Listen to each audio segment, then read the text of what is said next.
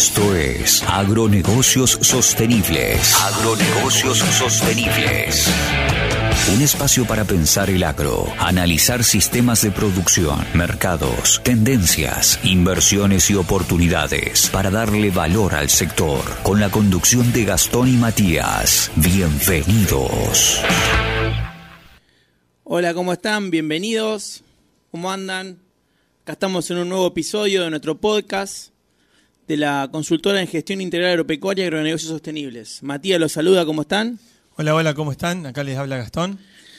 Bueno, y en esta oportunidad vamos a, a- a presentarles eh, parámetros o indicadores del contexto que todo emprendedor o todo negocio, todo agronegocio o de cualquier rubro debe tener en cuenta, porque como todos sabemos los negocios, las empresas, las organizaciones se desarrollan dentro de un contexto que tenemos un contexto en este caso particular cuando hablamos de un mercado específico, que puede ser el mercado agropecuario o de la industria de que se trate. También tenemos un contexto un poco más regional o nacional, que ahí ya entra en injerencia algunas cuestiones que son iguales para todos, que es de lo que hoy vamos a hablar. Y después tenemos contextos internacionales, que también en el caso de- del, del sector nuestro, en los agronegocios, eh, tiene bastante injerencia también. O sea, cuestiones externas que influyen de manera indirecta y a veces directa en el negocio particular. Como dijimos, el, el- el negocio se desarrolla en el contexto y hay parámetros o números o metas o indicadores que, que- que afectan las decisiones que tomamos. Eh, en este caso nuestro, eh, la inflación, el dólar y determinados parámetros o metas que, que, que, en el contexto nuestro se expresan a través de la ley del presupuesto. O sea, para cualquier, para cualquier empresario es fundamental conocer, analizar y tener presente qué es lo que se determina o cuáles son las metas o los valores, los indicadores, lo- lo- los, los parámetros de gestión que se expresan en la ley de presupuesto nacional. Y a su vez también ver un poco hacia atrás, a ver cómo fue la evolución en relación a lo que se presentó. Como, como la ley dice, el presupuesto es un plan de acción, es una planificación donde, en este caso, el gobierno nacional el Estado plasma cuáles van a ser sus recursos y de qué manera los va a distribuir. Y a la hora de determinar los ingresos y asignar los gastos y demás, no deja por fuera obviamente lo- los parámetros económicos, como son la inflación, qué proyección de inflación va a tener, qué crecimiento le quiere ponderar al PBI, cuál va a ser el salario real, qué tipo de cambio o, qué tipo, sí, qué valor del dólar con respecto al peso vamos a, trabajar y demás. Todas esas cuestiones que se plasman a través de ley de presupuesto, es muy importante conocerlos y como acá Gastón nos contaba, también es importante conocer la evolución histórica, cómo fue cómo fueron respondiendo esos indicadores en base a las metas que se fueron propusiendo cada año. A ver. Proponiendo, perdón. A ver, Mati, a ver si, si vamos repasando y vamos a- haciendo foco en algún, en algún parámetro como para plantarnos ahí y, y a partir de eso ver cómo, cómo tomarlo, ver cómo, eh, para qué sirve. Por ejemplo, eh, hablan de una, una inflación proyectada en el- para el próximo año del 33% y consultoras privadas para el mismo, el mismo periodo hablan de un 48%. O sea, hay una diferencia de un 15% entre lo que dice el, gobierno nacional y lo que dice el sector privado de, estas consultoras.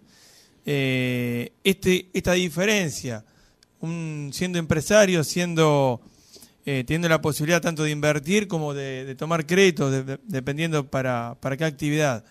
Eh, ¿Qué nos da? ¿Qué, qué, a partir de este número, ¿qué, proyección podemos hacer y cuál va a ser el piso? ¿Cómo, ¿Cómo manejamos nuestra inversión en base a esto?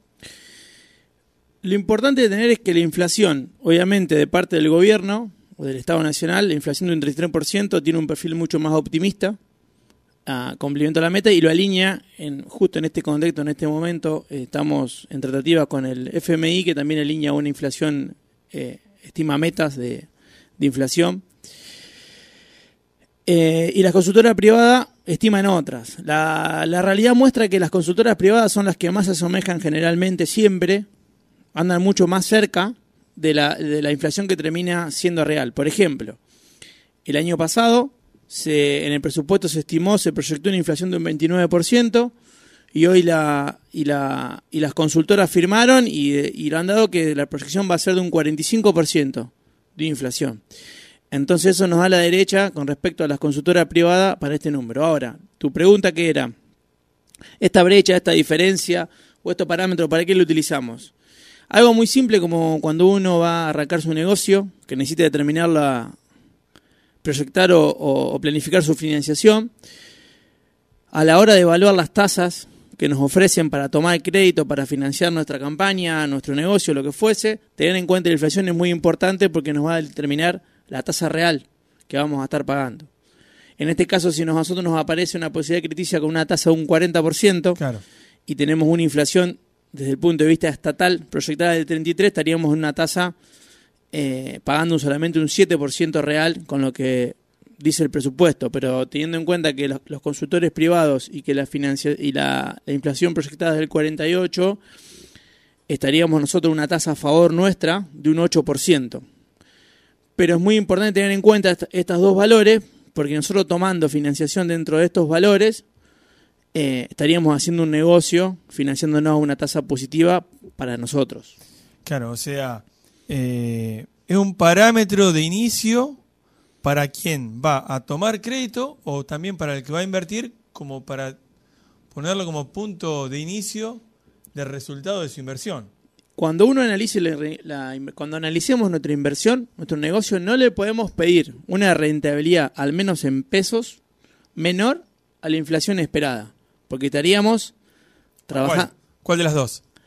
Y en este caso, en lineamientos generales podríamos abocarnos a la ley de presupuesto para ser un poco más ortodoxo, pero la realidad nos demuestra que no deberíamos realizar ninguna inversión donde la, el resultado no supere la inflación privada. En este caso, en el ejemplo que nosotros estamos marcando, el 48%. Ahí hay un dato también En que, pesos, que- ¿no? que es interesante, porque más que nada en estas cuestiones financieras, donde un peso hoy vale más que un peso mañana, Así es. Eh, y muchas veces en Argentina, si uno ve la, la evolución, los primeros seis meses, esta inflación es un poco más ordenada, tiene una, una, está más alineada a esta proyección inicial, y los últimos seis es donde se empieza a desajustar, eh, digamos, el desvío mucho mayor respecto a la, proyección. Y, esto, ¿a qué voy con esto?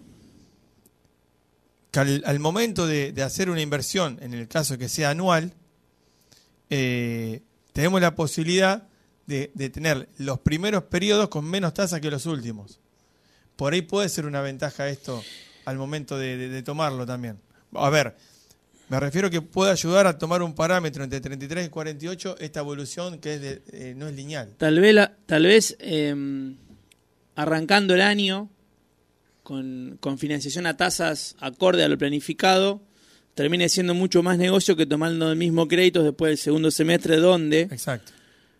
la- los desvíos sobre las metas o, lo- o las proyecciones de inflación se hacen más grandes, donde se empieza a comparar junio del año anterior con junio de este año y te das cuenta, como nos ha pasado preparando este episodio, que vemos que la, la variación interanual supera el 50% de- del índice de precio al consumidor. Entonces te das cuenta que por tal vez esa proyección, ¿dónde queda esa proyección del 33%? Si de junio pasado a este junio tenemos una variación del 50%. Bueno, en esos casos donde se empiezan a corregir las paritarias, donde se empieza a quedar atrás el poder adquisitivo, es donde se empiezan a producir los desvíos más grandes y es donde, como Gastón plantea, que es algo también muy interesante, es donde por ahí las tasas se corrigen a un valor un poco más alto y, termina siendo más caro acceder a una financiación. Bien, hay una, hay una proyección que, que por ahí está bueno llevarlo, como, como plantearlo, de si nosotros tomamos lo que los, los parámetros hasta el 31 de agosto de este año y lo proyectamos durante los próximos dos años, nos da que va a haber una inflación acumulada de 93% y una devaluación del 68%. ¿Qué significa eso? Que va a haber un retraso en el tipo de cambio de un 32%.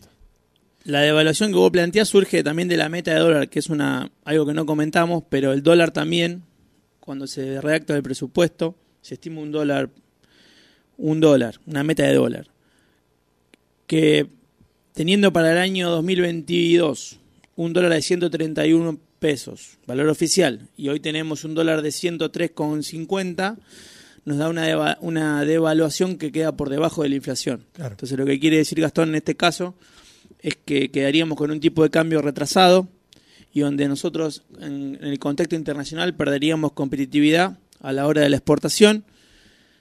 Y que termina siempre lo mismo, menor, menor, eh, menor reservas. Menor reservas y lo que uno puede pensar, bueno, pero si somos más baratos, van a venir las inversiones. Y lo que pasa es que cuando el dólar entra, se convierte a peso para invertir finalmente en, nuestro, en nuestro país, eh, se, se, cambia a valor oficial y quedamos con el valor tipo de cambio eh, retrasado y un poder adquisitivo muy bajo.